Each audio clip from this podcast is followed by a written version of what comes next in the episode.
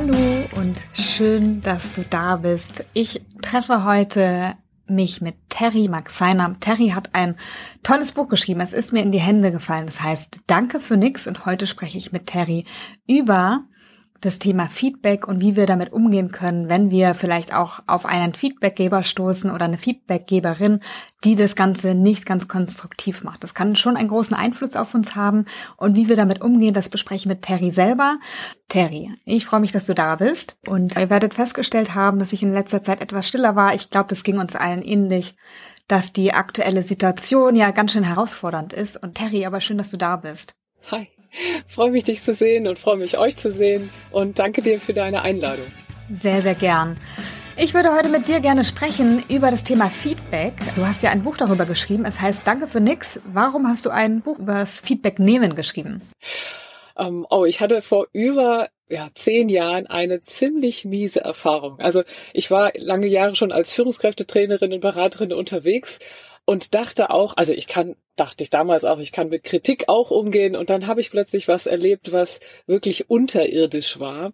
Ähm, also ich habe ein Feedback am Ende des Seminars bekommen von einem Teilnehmer, was also inhaltlich war das noch nicht mal besonders spannend, aber wie derjenige in dem Moment mit mir umgehen, ne? also der hat so ah, ganz abfällige auch Körperbewegungen mir gegenüber gemacht und ne und das ist ja alles Mist und so also das war alles andere als konstruktiv und ich habe mich damals, also heute würde ich sagen, ja, ich glaube, ich wurde wirklich so ein bisschen misshandelt. Aber ich habe mich auch misshandeln lassen, weil ich so gut Feedback erzogen war. Du kennst ja bestimmt diese drei goldenen Regeln, was man mit Feedback machen sollte. Ne? Ähm, dankbar sein, nicht kommentieren und am besten noch zu Herzen nehmen. Und ich habe mich damals nicht gewehrt. Ich habe mich aber auch in mir nicht gewehrt. Und das hat mich damals ja, viele Körner gekostet. Ich habe echt eine Zeit lang, weil es mich so, weil es mir so zu schaffen gemacht hat, hat es dazu geführt, dass ich echt äh, eine Zeit lang alles hinschmeißen wollte, weil ich dachte, ich will mich so der Situation auch nie mehr aussetzen müssen.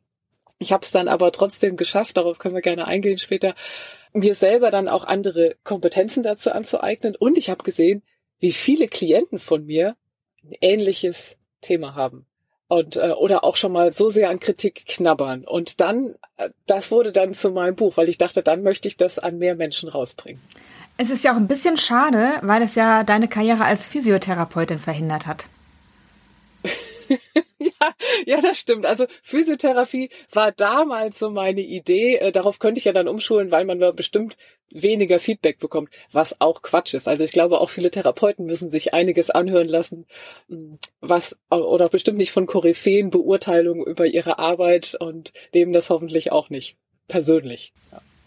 Aber das heißt, dass das Feedback damals, was du bekommen hast, dazu geführt hat, dass du so gehadert hast und so gezweifelt hast, dass du fast deinen Job hingeschmissen hättest. Genau. Also ich habe äh, viele Nächte darüber gegrübelt. Ich habe äh, sehr an mir gezweifelt. Ähm, abends beim Einschlafen oder auch sonst, weißt du, du hast den Einkaufswagen in der Hand, stehst länger an der Kasse und da denkst du, Mensch, das hättest du demjenigen am liebsten gesagt. Äh, und im Endeffekt bin ich sehr dankbar dafür, weil das, weil ich natürlich auch heute weiß, da war auch ein Wunderpunkt bei mir. Ich war da wahrscheinlich in dem Moment auch nicht äh, emotional super fit, hatte auch andere Themen. Äh, das war auch vielleicht so ein Fass, was es damals so ein bisschen auch, oder was das Fass zum Überlaufen gebracht hat.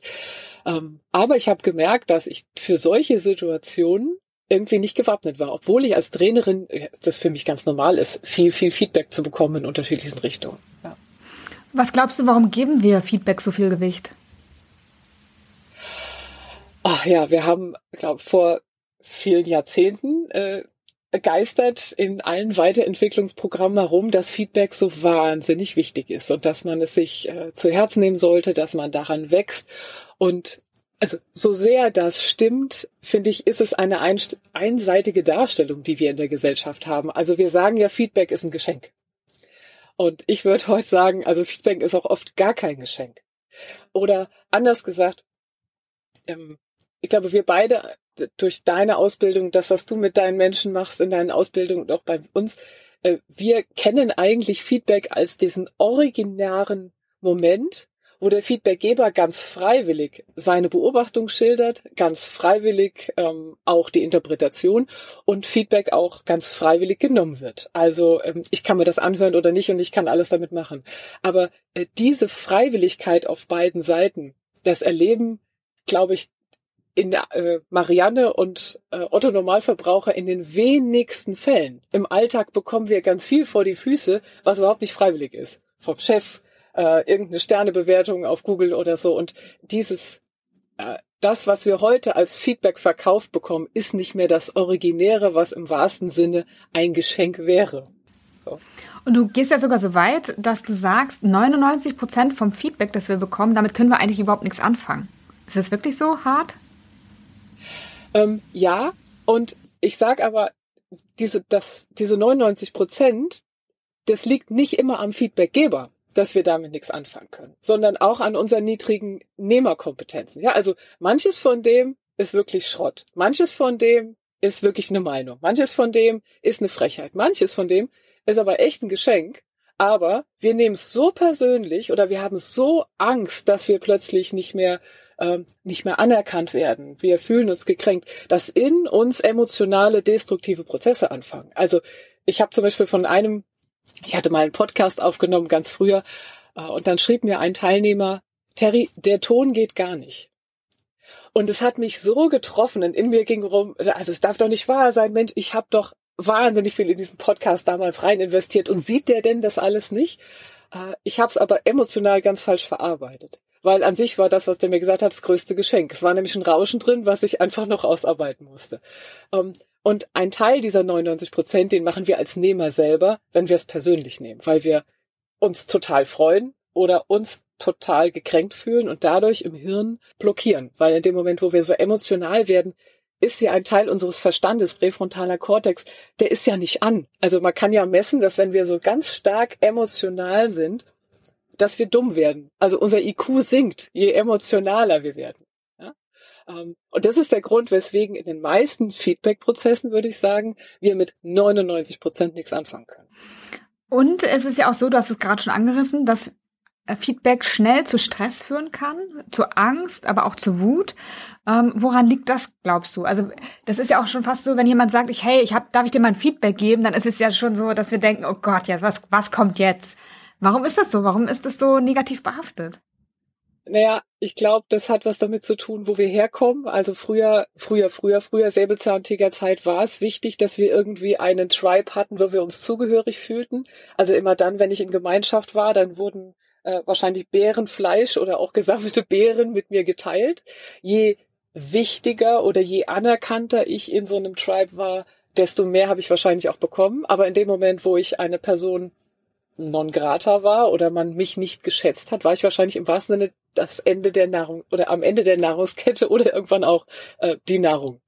Und ähm, wenn wir heute Kritik bekommen, dann glaube ich, haben Menschen Angst oder manche interpretieren es eben so als eine Abwertung sich selbst gegenüber. Man ist nicht mehr so wichtig, man ist nicht mehr so anerkannt und es wird potenziell gefährlich.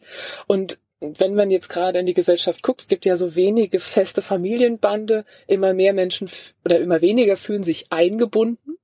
Und dann ist Feedback plötzlich so eine Art Ersatz von äh, gehöre ich dazu oder nicht und wird nochmal, glaube ich, mehr überinterpretiert. Also Lob, wir sind noch, ja, wir wünschen uns, glaube ich, in der aktuellen Zeit auch noch mehr Lob, weil wir weniger Liebe von Angehörigen erfahren. Und das ist so ein bisschen Ersatzwährung. Und wenn es ausbleibt, wird's gefährlich.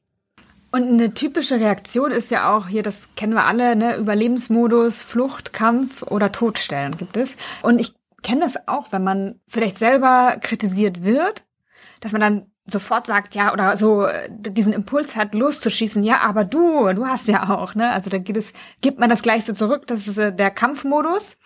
Ähm, welche, wie kann es noch aussehen? Was sind noch typische Verhaltensweisen auf Feedback, das einen kränkt? Ja, also ich glaube, es sind, also es sind ja die drei Modi, entweder Kampf, Flucht oder Erstarrung. Und ich habe ja sowohl Feedback-Geber-Typen, aber irgendwann auch Feedback-Nehmer-Typen charakterisiert. Und also Feedback-Nehmer-Typen, wenn du sagst, du gehst so in die Abwehr, äh, ne, nach dem Motto, du bist schuld, weil du hast mir die Information nicht gegeben, das wäre so Typ Kickboxer. Also, ne, zack, also es gibt auf jeden Fall was zurück. Es gibt aber auch Typ Fontäne. Ich glaube, von dem, zu dem gehörte ich. Also da kommen dann auch unter Druck echt mal Tränen. Ähm, dann gibt's Typ Maulwurf. Also ich ziehe mich sofort zurück. Also ne, die, die sind dann die lenken dann sofort ab und sagen, ah ja, mag sein, dass du meine Haare nicht so toll findest oder die PowerPoint jetzt nix war, aber das letzte Projekt, das habe ich doch ganz toll gemacht. Ja, also die wehren es sofort ab auf eine andere Spur.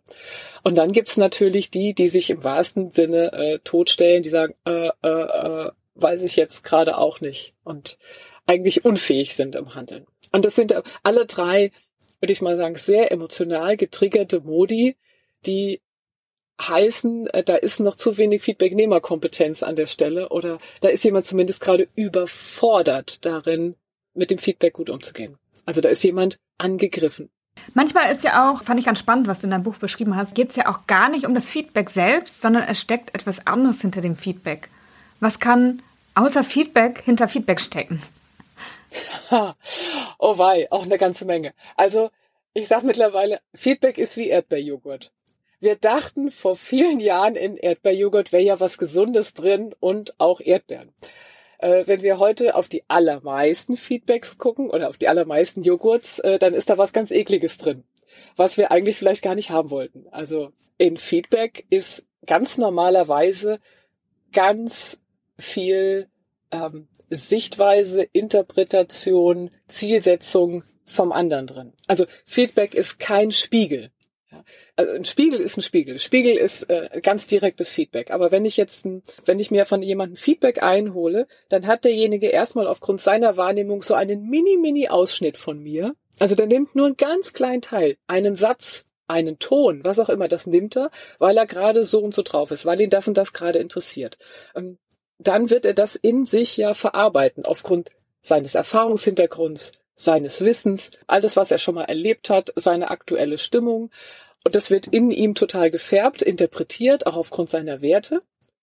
Und dann wird er mir das aber nicht zurückgeben, sondern der hat ja auch, er hat immer eine Zielsetzung. Menschen haben immer irgendeine Zielsetzung. Und sei das Faulheit, dass sie einem fast nichts wiedergeben wollen oder dass sie sich selbst nicht zeigen wollen.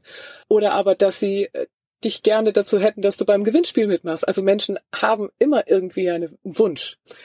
Und dann am Schluss stehen noch so sprachliche Fähigkeiten. Damit meine ich jetzt auch Mimik, Gestik, das überhaupt auszudrücken, was sie meinen. Und das, was wir dann bekommen, ist Feedback. Und es ist eben nicht der Spiegel, sondern das ist ein Kunstprodukt. Und das muss ich als Feedbacknehmer doch heute wissen, dass ich da etwas bekomme in dieser, in diesem Paket, was ich auch dem Feedbackgeber gar nicht übel nehmen darf, sondern das ist, das ist eben Feedback. Und wenn da was für mich drin ist, ist das, also ist das schön, aber ich sollte erstmal drauf gucken, vor welcher Perspektive her sagt er das. Ähm, was hat er vermutlich für eine Zielsetzung? Will er was von mir? Ja, es gibt viele, viele, viele Dinge, die in Feedback stecken, außer, außerhalb der Wahrnehmung von mir. Ich habe in meiner Coaching-Ausbildung ähm, auch gelernt, dass es ja auch, gerade wenn wir kritisieren oder auch Komplimente machen, etwas mit mir zu tun hat. Also nicht nur in dem Sinne, dass es vielleicht ein Ziel dahinter steckt, sondern dass ich vielleicht das etwas kritisiere am anderen, was ich selber habe, aber an mir ablehne oder was jemand anders hat, den ich nicht leiden kann oder was der andere hat, ich gerne hätte und ich bin eigentlich nur neidisch, ähm, wenn ich ein Kompliment mache, genauso. Also es gibt verschiedene Kategorien, wie das, was ich sage oder ausdrücke, eigentlich mit mir selber zu tun hat. Und das fließt ja auch nochmal mit rein. Ja, ab, absolut. Ich kann mich in meiner Coaching-Ausbildung auch noch dran erinnern, dass wir Feedback geben sollten und danach tatsächlich unser Feedback wiederbekommen haben und auch ich gemerkt habe, Wahnsinn, was das, das hat ja noch viel mehr mit mir zu tun als mit der Person, der ich es gesagt habe. Ähm, ja, und tatsächlich mogeln wir manchmal als Feedbackgeber dem anderen was unter, was wir uns bei uns selbst nicht sehen wollen. Ja. Also es gibt vieles, ja. Wie filtern wir dann jetzt? Also wir bekommen ein, ein Feedback ähm, wie filtern wir? Was hat mit dem anderen zu tun? Ist es wertvoll für mich? Wie, was steckt dahinter? Wie, wie kann ich herausfinden, ist da überhaupt was Nützliches für mich drin? Das ist, glaube ich, so eine Frage. Also ich, ich kann die total nachvollziehen und ich frage mich das auch immer wieder. Und es ist, glaube ich, so der Wunsch nach, sag doch mal, was man mit Erdbeerjoghurt macht. Und für mich ist das Wichtigste, sich überhaupt vorher die Frage zu stellen, was könnte denn drin sein? Ich glaube, das ist das Allerwichtigste und sich mal zwei, drei Fragen zu stellen, wie vor welchem Hintergrund sagt die Person das, äh, was ist möglicherweise ihr Wunsch, wie ist unsere Beziehung? Und wenn ich mir nur diese drei Fragen stelle, dann kann ich zusätzlich zu dem Gesagten auch was raushören. Und was ich möchte, ist, dass man sich das Feedback dadurch einfach von weiter weg mal anguckt, um dann zu merken, wie mehrdeutig das alles ist, was man bekommt um dann was das Richtige für sich rauszuziehen oder auch dann eine gute Rückfrage stellen zu können. Weil ich glaube, allein dieser Denkprozess mit diesen Fragen, der führt dazu, dass dieser Teil, der präfrontale Kortex eben noch anbleibt. Man hat noch ganz viel IQ übrig, um jetzt aus diesem Feedback tatsächlich was zu machen. Ähm, und ich hatte auch vorhin, als du gesagt hattest, ne, dein Freund oder ein Freund von dir hat gesagt, wie ist denn der Ton bei deinem Podcast? Da ist bei mir direkt angekommen. Also die Frage ist ja auch, was verstehen wir? Ähm, bei mir ist angekommen, du hast dich im Ton vergriffen. Also nicht, nicht der Ton per se, sondern ich habe verstanden, du hast dich im Ton vergriffen, hätte er gesagt. Also da ist ja auch ganz viel Raum für Missverständnis und es ist einfach mal gut auch nachzufragen, wie meinst du das überhaupt? Absolut. Also ich habe in meinem, das war mir auch ganz wichtig, in meinem Buch habe ich ganz viele Geschichten erzählt und auch Geschichten, wo ich gelernt habe, wie sehr ich mich in meiner Interpretation vertan habe. Also wie ich auch ähm, Kritik gehört habe an manchen Stellen, wo es Lob oder also gar nichts von beidem war, äh, wo jemand einfach nur was zu mir gesagt hat, was ich völlig überinterpretiert oder völlig falsch interpretiert habe. Ähm, mir hat sogar zum Beispiel mal einer gesagt, Terry, du hast mir alles kaputt gemacht. Und es tat mir so weh. Ich dachte, boah, was habe ich denn, was habe ich denn falsch gemacht? Ich konnte aber in dem Moment nicht nachfragen. Und als wir dann später zusammensaßen, äh, sagte er, ja, ich bin dir total dankbar, weil du hast eine Übung mit mir gemacht, die dazu geführt hat, dass mein ursprünglicher Berufswunsch, den ich hatte, mir jetzt völlig schon von vornherein klar ist, dass es der größte Fehler meines Lebens wäre, das zu tun. Aber natürlich mit dem ersten Satz, den habe ich völlig, völlig falsch interpretiert. Oder ich habe auch beschrieben, es gibt zum Beispiel so ein paar Lehrer, wo ich früher dachte, also die können mich auf den Tod nicht ausstehen. Oder die, ne, die, die mögen mich überhaupt nicht. Ich hatte auch richtig Angst vor denen. Und irgendwann Jahre später zu kapieren, äh, das, wie sehr die mich geschätzt haben. Das haben die mir, entweder haben sie es mir nicht gezeigt oder ich habe immer ihr mimisches Feedback oder auch das, was sie mir sagen, völlig falsch interpretiert. Und ich glaube, äh, wenn wir auch das kapiert haben als Feedbacknehmer, dass wir oft also wir kriegen oft Geschenke und wir machen daraus das Gift. Ja, wir überinterpretieren. Wir sind auch echt falsch in unseren, also falsch in Anführungsstrichen in unseren Interpretationen. Dann können wir nochmal Feedback lockerer nehmen. Wir wissen, das ist ein totales Konstrukt, was da von der anderen Seite kommt. Und wir machen auch noch was Künstliches draus. Und deswegen darf man es eben auch nicht so ernst und nicht so schwer nehmen, weil es eh ein doppeltes Kunstprodukt ist. Hast du noch mehr Tipps, wie ich mich emotional unabhängig machen kann von Feedback? Also du hast die drei Fragen erwähnt. Du hast gerade noch mal das Thema besprochen, wie wir das interpretieren, selber auch und sich da noch mal frei von zu machen. Hast du weitere Tipps, wie ich emotional unabhängig werden kann von Feedback? Ähm, also ich würde auf jeden Fall gerne hier noch zwei erwähnen. Das eine ist äh, für so akut ganz schwierige Situationen. Ich finde es immer wichtig, dass wir Abstand gewinnen, dass wir es auf gar keinen Fall nah an uns ranlassen, weil es dann ja äh, eher bedrohlich wird oder uns dann sofort auch euphorisiert. Deswegen, wenn jemand was zu einem sagt, dann würde ich sagen, man stellt sich wie so eine Kugel vor, so eine transparente Kugel um einen herum. Die kann äh, groß sein, so dass man richtig viel Raum darum hat. Und das Feedback, das prallt erstmal an diesem super Gummi, also das ist ein ganz tolles Material drumherum. Daran prallt es erstmal ab, fliegt zurück, liegt auf dem Boden und ich kann jetzt von, von weitem drauf gucken, interessiert mich das da draußen überhaupt? Ich kann mir in meine Superkugel alles reinholen, was mich interessiert, ich kann mir das angucken, ich kann es auch wieder rausstellen. Und dadurch, also sich wirklich mental vorzustellen, das ist draußen. Das hat erstmal nichts mit mir zu tun. Das hilft uns wirklich, Abstand zu gewinnen, um gut drüber nachzudenken. Ich fand das, wenn ich da mal einhaken darf, total super, wie du das beschrieben hast an deinem eigenen Beispiel. Du hattest ja gesagt, es gab diesen einen Feedback-Fall, der dir fast die Karriere zusammenbrechen lassen hat. Und du hast gesagt, du bist da durchgekommen und hast dir gesagt, ich bin nicht mein Seminar.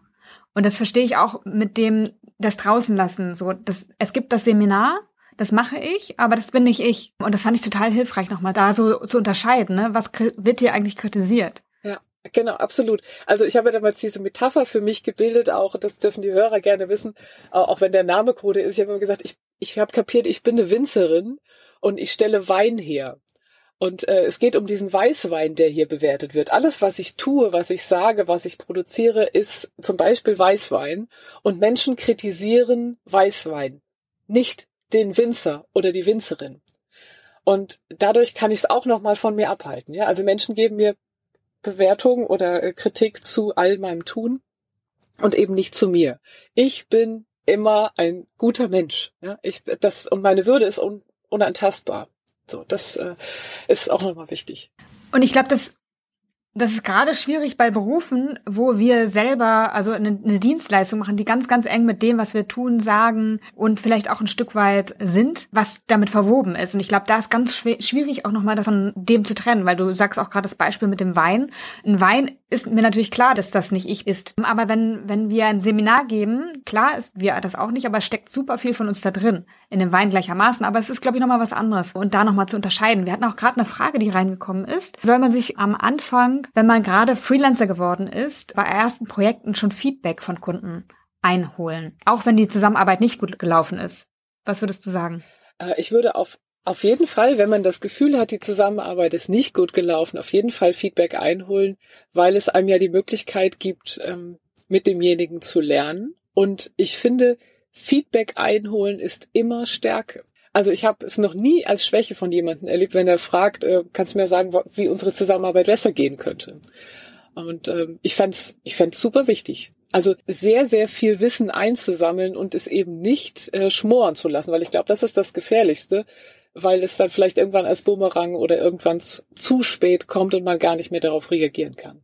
Und trotzdem genauso wichtig ist da jetzt nicht emotional, also ne, da jetzt nicht so wahnsinnige Angst vorzuhaben, sondern es ist eben auch nur Erdbeerjoghurt. Da steckt auch ganz viel drin. Du, du hast gerade was gesagt, das fand ich so wichtig. Wir sind ja unser, also ein Stück sind wir unser Wein natürlich, weil da unser Herzblut da drin steckt.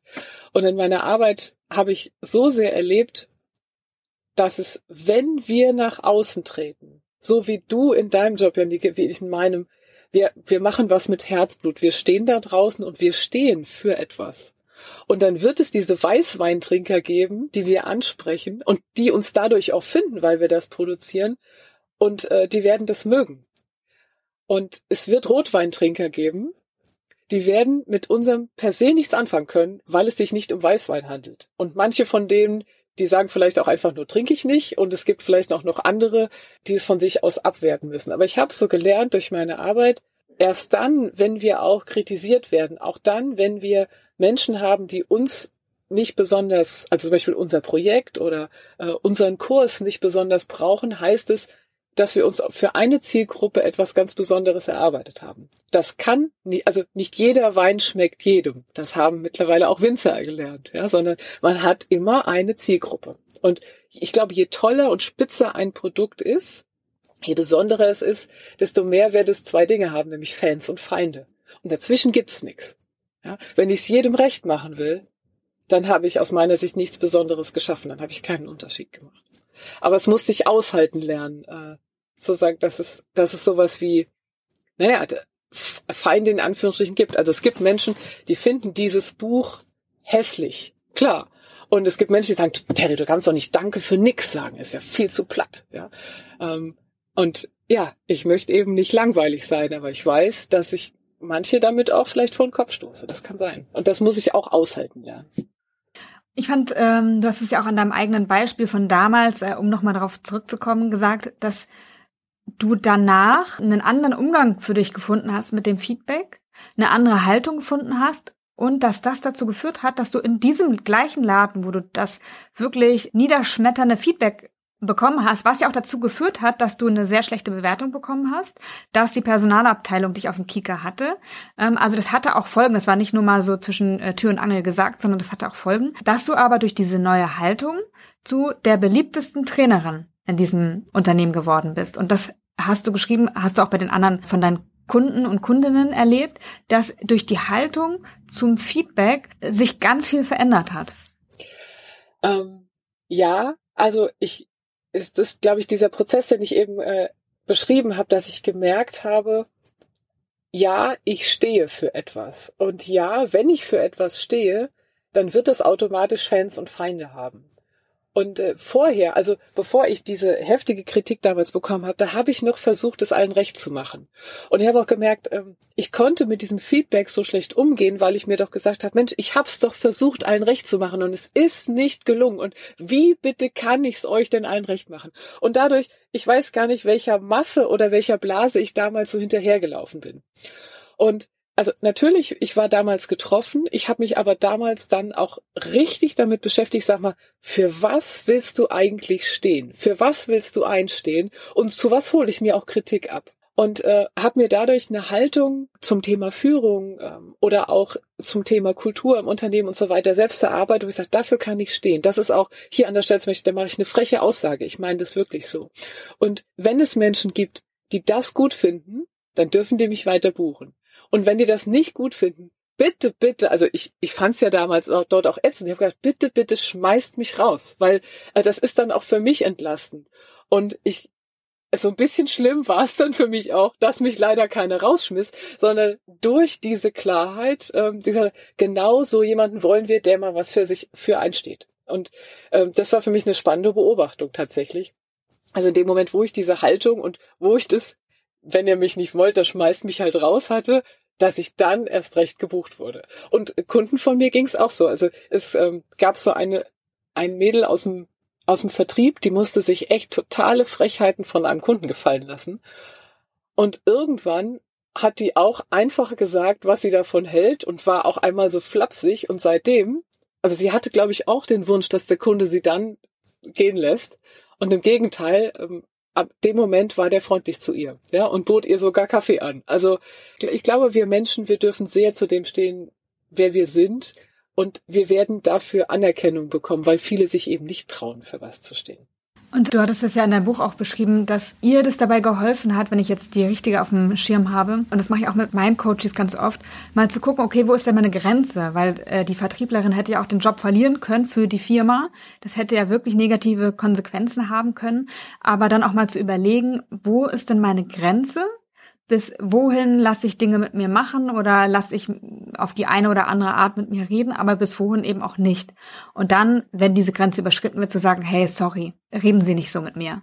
Ja, genau. Also da auch, ich finde es wichtig, gerade beim Thema Feedback auch zu wieder in diese Freiheit zurückzukommen, auch Grenzen zu setzen, wenn das, was wir gesagt bekommen, äh, in dem Moment nicht im richtigen Ton ist, äh, wenn der Mensch sich mit Worten vergreift, hm, also überhaupt, darum geht's mir, merk, also nach dem Buchschreiben wurde mir das erst klar, was möchte ich für Menschen? Ich möchte, dass sie wieder die Freiheit haben, mit Feedback das zu tun, was sie für richtig halten und auch in dem Moment richtig agieren. Und ich glaube, wir sagen oft, dass, oder denken oft, wir müssten dann schlagfertig sein. Und ich will eigentlich gar nicht, dass Menschen schlagen müssen nach einem Feedback, was sie bekommen haben, weil das heißt ja, dass sie getroffen wurden. Ich will erst gar nicht, dass sie sich treffen lassen, sondern ne, was auch immer Menschen zu einem sagen, dass man sagen kann, stopp, aha, weiß ich noch nicht, was ich damit anfangen kann oder aha, können wir morgen nochmal darüber reden, da möchte ich mir erst Gedanken zu machen und jetzt nicht Danke sagen, nachfragen müssen, sondern das, was man für richtig hält, darf und sollte man tun. Dann bleibt ja auch der Hirnkasten an, wenn ich nicht schon gleich unter Druck bin, bestimmte Dinge hier tun zu müssen. Einen letzten Punkt, den wir schon immer mal wieder angestriffen haben im Gespräch, ist das Thema Potenzialentfaltung, weil Feedback, wenn wir keine Nehmerkompetenzen haben, wie du das vorhin gesagt hast, kann ja auch dazu führen, dass wir unser Potenzial gar nicht entfalten. Und andersrum hast du vorhin beschrieben, als du wusstest, für was stehst du, dann auch natürlich viel mehr Erfolg hattest. Aber vielleicht kannst du den Zusammenhang nochmal beschreiben und äh, wie ich das schaffen kann, eben da mein Potenzial unabhängig vom Feedback zu entfalten. Also ich habe gerade äh, auch mit einer Journalistin gesprochen und sie hat einen Satz von mir rausgegriffen, über den musste ich dann doch noch mal ein bisschen kauen und ich finde den eigentlich immer besser. Ähm, der da heißt, Kritik ist Liebe. Ich würde nicht sagen, Kritik ist Liebe, aber Kritik kann so sehr Liebe sein oder aus Liebe raus erwachsen. Also mir wurde in den letzten Jahren immer klarer, dass wenn Menschen sich uns gegenüber die Mühe geben, Kritik zu formulieren, also genau hinzugucken und zu sagen, was kann denn noch anders sein, dann kann das etwas so Wohlwollendes sein. Ich habe auch gelernt durch viele Geschichten, dass es sehr aufwendig ist für Menschen, dass man viel Expertise braucht, um richtig gutes Feedback, insbesondere auch richtig gute Kritik zu formulieren. Und je mehr wir wertschätzen können, wenn wir Kritiker um uns herum haben, die uns richtig viel sagen, was wir noch besser machen können. Also Menschen kommen nur zu Olympia, wenn Menschen an ihnen rumkritisieren, was alles noch besser ginge. Ja? Äh, also wir brauchen diese Schleifer um uns herum, um richtig wachsen zu können. Und wenn, ich glaube, wenn ich kapiert habe, dass Kritik und Schleifen also dass das viel wohlwollender ist als Lob, weil ich bei Lob ja oft gar nicht wachse. Also da weiß ich nur, das war bisher okay. Ja, aber es kommt nicht, ich komme nicht noch einen Schritt weiter. Wenn ich das kapiert habe, dann glaube ich, werde ich emotional auch unabhängiger, beziehungsweise kann mich an Kritik vielleicht manchmal sogar mehr erfreuen als am Lob. Also Lob kann auch was total Faules sein von der Person gegenüber. Oder ähm, das mag ich auch noch hinzufügen, weil du das Thema Potenzialentwicklung angesprochen hast. Wir bewegen uns ja meistens in Blasen von Menschen, mit denen wir dauernd irgendwie zu tun haben. Und wenn jetzt jemand, wenn der Ingenieur, der arbeitet vielleicht nicht nur mit Ingenieuren zusammen oder der aus dem Marketing arbeitet eben nicht nur mit Menschen oder mit Experten seines Fachs zusammen. Man ist manchmal als Experte halt alleine und andere sagen dann, hey, hey, du machst einen super Job. Aber es ist keiner da, der überhaupt einen Benchmark hat, der sich in dem Themenbereich auskennt und der sehen würde, was wir noch nicht können. Also, dass wir aus so einem Bereich gelobt werden, ist vielleicht fast normal und auch äh, dementsprechend ist Lob, finde ich, auch sehr, sehr gefährlich. Ja, weil es kann sein, dass wir uns ständig in Blasen bewegen, wo Menschen eigentlich gar nicht einschätzen können, wie gut wir sind. Oder, oder sie haben uns halt auch maximal lieb. Es ist vielleicht mein Lieblingskollege, es ist meine Oma. Also je mehr ich kapiere, dass Lob nicht unbedingt Wertschätzung ist und Kritik nicht Geringschätzung, desto eher kann ich mit Feedback unemotional umgehen und sagen, ach, was mache ich denn da draus? Damit würde ich gerne die Einladung aussprechen, wirklich Feedback mal einzufordern, mit offenen Armen zu empfangen, einfach mal anzugucken und zu überlegen, was will ich damit machen, vielleicht auch gar nichts, aber da die Angst vor abzulegen und das als ja Möglichkeit für was auch immer zu nutzen. Also das einfach die Hoheit über das Feedback liegt bei dir und die Einladung ist ausgesprochen, da nochmal drauf zu gucken und sich zu üben in einer emotionalen Unabhängigkeit im Umgang mit Feedback. Terry, Schön, dass du da warst. Vielen Dank. Möchtest du noch was Abschließendes sagen? Ja, ich danke dir für die nette Einladung. Äh, wir hatten ja auch im Vorfeld ein super nettes Gespräch und ich lerne ja, äh, dass du in deiner Community so viel Unterstützung bietest, dass die Leute mehr Spaß im Job haben oder eine Idee haben, wie es schöner für sie weitergehen kann. Und dann freut es mich, wenn Menschen das auch durch Feedback jetzt leichter tun können, weil sie es eben nicht mehr persönlich kränkend erleben, sondern es ihnen maximal hilft, immer dann, wenn man es gebrauchen kann. Also war mir eine totale Freude und schön, dass wir uns heute hier getroffen haben. Super gern. Schön, dass ihr dabei wart und bis bald.